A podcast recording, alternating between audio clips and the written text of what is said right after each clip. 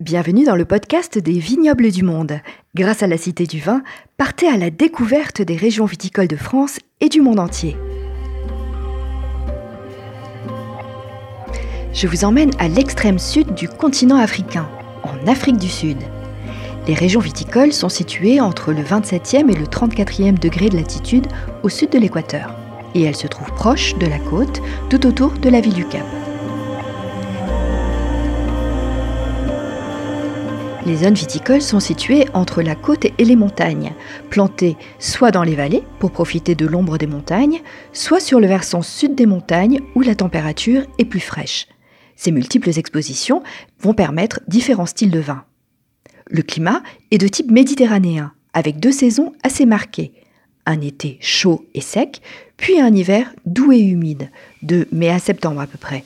La pluviométrie reste inégale, en particulier plus on rentre dans les terres. Le sol reste aride et cela va nécessiter une irrigation constante. Les vignobles d'Afrique du Sud sont essentiellement rassemblés autour du Cap pour bénéficier d'influences rafraîchissantes. Le courant froid du Benguela, qui remonte de l'Antarctique, contourne la pointe de l'Afrique et longe la côte ouest, puis également un vent soufflant du sud-est sur les eaux froides de l'Atlantique et qui rafraîchit l'été entre décembre et mars, il s'appelle le Cape Doctor. Il pénètre profondément jusqu'à l'intérieur des terres, faisant baisser la température de plusieurs degrés et assainissant par la même occasion le vignoble en évitant le mildiou. Pour ce qui est du terroir, le vignoble est planté sur des zones de granit, de schiste, ainsi que dans des plaines alluvionnaires.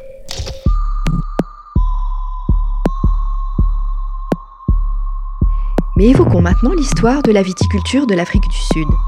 La viticulture commence dans la région du Cap avec l'installation des colonies hollandaises au XVIIe siècle, car il s'agissait d'une escale importante pour le ravitaillement des navires en route vers les Indes. C'est le premier gouverneur de la province, Jean van Riebeck, qui commence à planter des cultures vivrières destinées à la colonie, mais surtout aux navires en escale, et décide dès 1655 d'y ajouter des plants de vignes.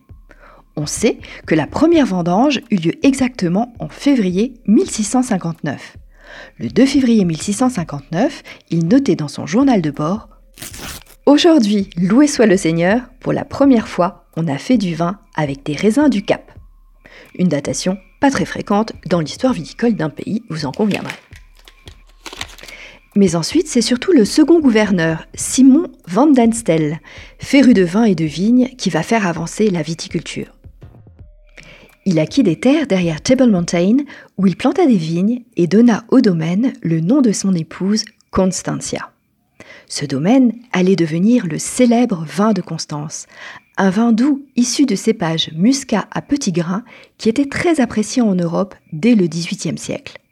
On dit que l'empereur Napoléon, privé de son chambertin, s'en fit expédier 30 bouteilles chaque mois lors de son exil à Sainte-Hélène de 1815 à 1821. Quelques années plus tard, Charles Baudelaire mentionne même le vin de Constance dans Les Fleurs du Mal. Mais revenons à la fin du XVIIe siècle. Après la révocation de l'édit de Nantes, l'arrivée de 200 familles de huguenots français, à partir des années 1680, va donner un coup de pouce décisif à la viticulture. Ayant emporté dans leur bagage des variétés de vignes ainsi que de bonnes connaissances en viticulture, ils s'installèrent dans le district de Parle à Franschhoek, ce qui signifie littéralement le coin des Français. On y trouve encore d'ailleurs aujourd'hui plusieurs noms de domaines viticoles et de lieux-dits aux consonances bien françaises.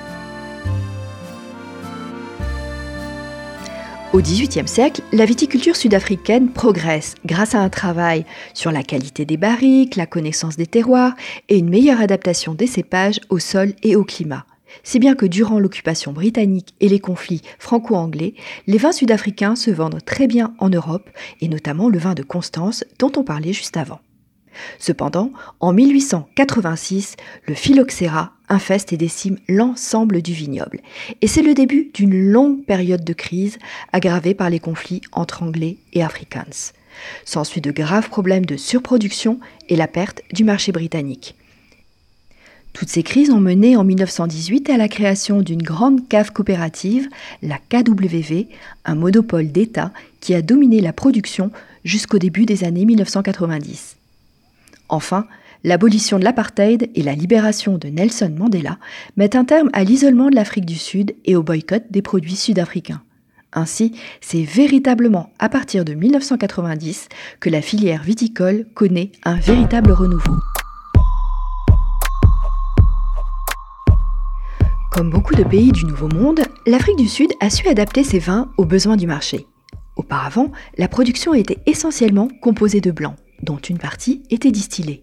Aujourd'hui, le vignoble est planté à 56% de cépages blancs et 44% de cépages rouges. Pour les cépages blancs, le chenin blanc reste le cépage le plus répandu, avec le sauvignon blanc et le chardonnay. Viennent s'ajouter le colombard et le muscat à petits grains. Pour les cépages rouges, le cabernet sauvignon est le plus présent, suivi de la syrah, du merlot et du cabernet franc. On trouve aussi un peu de grenache, de mourvèdre ou encore du pinot noir sur les zones côtières qui sont un peu plus fraîches. Mais c'est surtout le pinotage, cépage emblématique de l'Afrique du Sud, qui est en forte croissance. Le pinotage a été créé en 1925 par le professeur Perold de l'université de Stellenbosch. Il est issu du croisement entre les cépages pinot noir et cinsault, que l'on appelle aussi hermitage. Le pinotage s'accommode de la sécheresse et des grosses chaleurs et s'utilise en monocépage ou en assemblage avec le cabernet sauvignon. On parle alors de Cape Blend.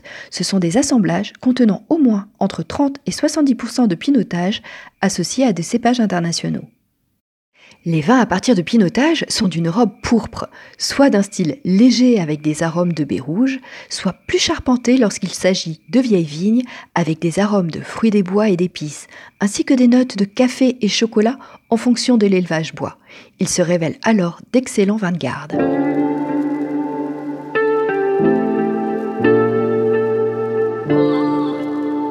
L'Afrique du Sud a mis en place un système d'appellation d'origine, Wine of Origin, dès 1973. Ce système d'appellation d'origine est le plus ancien, mais aussi l'un des plus aboutis des pays du Nouveau Monde. Il répartit les vins en différentes catégories.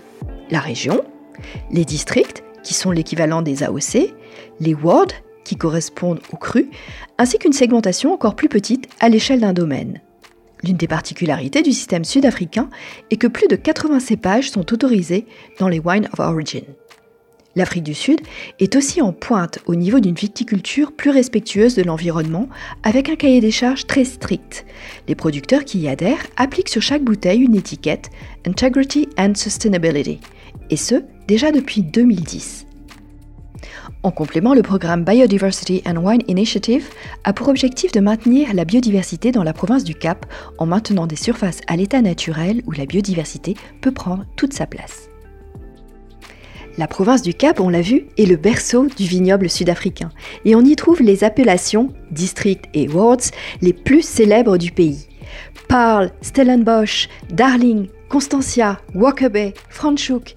Cette province produit à elle seule près de 80% des vins sud-africains en appellation d'origine.